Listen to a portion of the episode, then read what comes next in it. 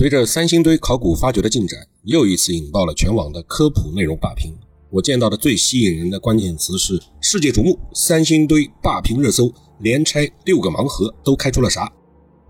这个文案的写作者真是人才啊！近年来科普的内容一次次在大事件的烘托下频繁霸榜，像神舟上天、蛟龙下海、天宫对接、玉兔探月；军事上有辽宁舰、山东舰、歼二零、运二零、东风、巨浪。近期则是前面谈到的三星堆盲盒开启，盲盒真是贴切的比喻，全人类都对未知充满了期待。由此我想到了前几年看到过的一篇数据分析，关于网民科普类搜索内容的分析，是为了准确反映中国网民在搜什么、谁在搜、用什么搜。中国科协科普部、百度研究中心以及中国科普研究所在二零一五年三月份共同开展了一项搜索行为的研究。并从二零一五年开始定期发布搜索行为的研究报告。目前能够免费获取的数据，截止到二零一九年的第一季度，虽然已经时隔二年，但真心是影响不大。而且那个时候的数据分析出来的观点，恰好能被后续的实际行为所验证。免费的东西未必没有用处。事实上，互联网上充满了很多免费却非常有价值的内容，等待我们的挖掘。我们来看看当年的那份报告。报告呢由四部分内容组成：一是中国网民科普需求搜索行为研究概述。二是中国网民科普需求行为的特征，三是科普需求搜索热点特征，四呢是国家科普品牌科普中国的专题分析。我们挑其中比较有趣的几个点来介绍一下，希望能给你带来新的启发。在大数据时代，资金未动，投资未动，项目未动，但是数据一定要先行，这也是本篇投资笔记的重要目的所在。我们先从总体上看，截至二零一八年十二月，我国网民的规模已经达到了八点二九亿。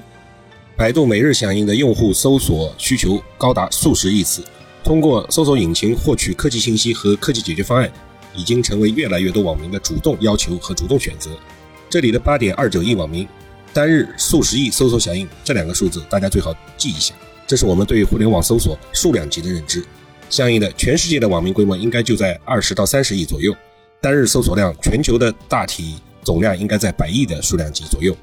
二零一九年一季度当季度的新增关键词是这几个：疟疾疗法、电子烟、玉兔二号、冯卡门坑、零零二型航母、全息通信等等，这些都和当时的相应的热门事件密切有关。其中，玉兔、冯卡门坑都是和天文有关。冯卡门呢，这是一个位于月球背面南极艾特肯盆地中部的一个撞击坑，它是整个太阳系中间最古老的撞击坑，年龄大概为三十六亿年。其保留了原始的月壳和岩石，并且可能还有水，具有极高的科研价值。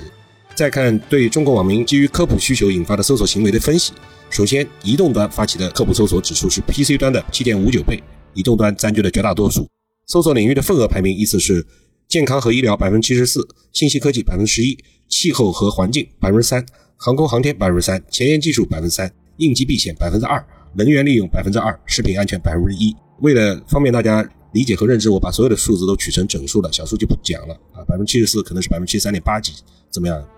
健康和医疗单项占比高达百分之七十四，在健康医疗类目的子项目中间，爬升最快的当季度的科普热点是甲型流感、低血压和唐氏综合症三点。我猜想，如果到二零二零年一季度，应该是新冠病毒或者新冠肺炎，当然不让爬升为科普热点了吧？这也太明显了。二零一九年第一季度科普搜索。占比排名在前十的省级行政区分别是广东、江苏、山东、浙江、河南、四川、河北、北京、上海和湖北。那么广东是以百分之十点九高居榜首，第二位呢，江苏是百分之七点六，山东七点五，浙江百分之六点一。这个排名和各个省的 GDP 的排名高度相关。在搜索关注度上面，新一线城市是科普搜索的主力军，占总体关注度的百分之二十五点七。其次是二线百分之二十点六，三线百分之十八点二和一线城市百分之十四。最末位是四线和五线城市，分别占比是百分之十二和百分之六点七。在二零一九年一季度的搜索热点的特征上面，嫦娥四号成为当之无愧的热点，其科普搜索指数累计为六十八点四七万，同比增幅达到百分之三千一百零九，三十一倍多。嫦娥四号和中继星的搜索量在当月的一月十三日从此峰值，嫦娥四号的单日搜索指数高达十点四一万。让我们来回顾一下，嫦娥四号是于二零一八年十二月八日发射升空，在二零一八年双十二这一天完成近月制动，并被月球捕获，在二零一九年一月三号在月球背面预选区成功着陆。在二零一九年一月十一号，嫦娥四号和玉兔二号完成两器互拍工作，也就是嫦娥拍玉兔，玉兔拍嫦娥。也就是在二零一九年一月十一日，嫦娥和玉兔互拍照片这一具有历史性又非常有趣味的动作完成之后，在发酵了一到两天，从而引发了全网的高度关注。这比较符合典型热门事件的发酵特征。嫦娥四号生物科普载荷实验进展也带动了相关资讯流的激增。二零一九年一季度，嫦娥四号的相关资讯指数累计为二点三三亿，环比增长百分之五百六十点三，并在一月十五日重置峰值，单日搜索指数高达一千六百一十九万。还有一件有意思的事是，嫦娥四号的搜索年龄段从二十以下到五十以上，几乎覆盖了全部的年龄层，仅仅是三十到四十这一个年龄层的关注度比较高而已，相对较高而已。但是在男女比例上面，却达到了男性高达百分之七十四的绝对高的比重。另外，在学历和收入的结果也符合常规的预测，那就是高收入人群的关注度要高于低收入者，而高学历人群的关注度也是低学历人群关注度的两倍以上。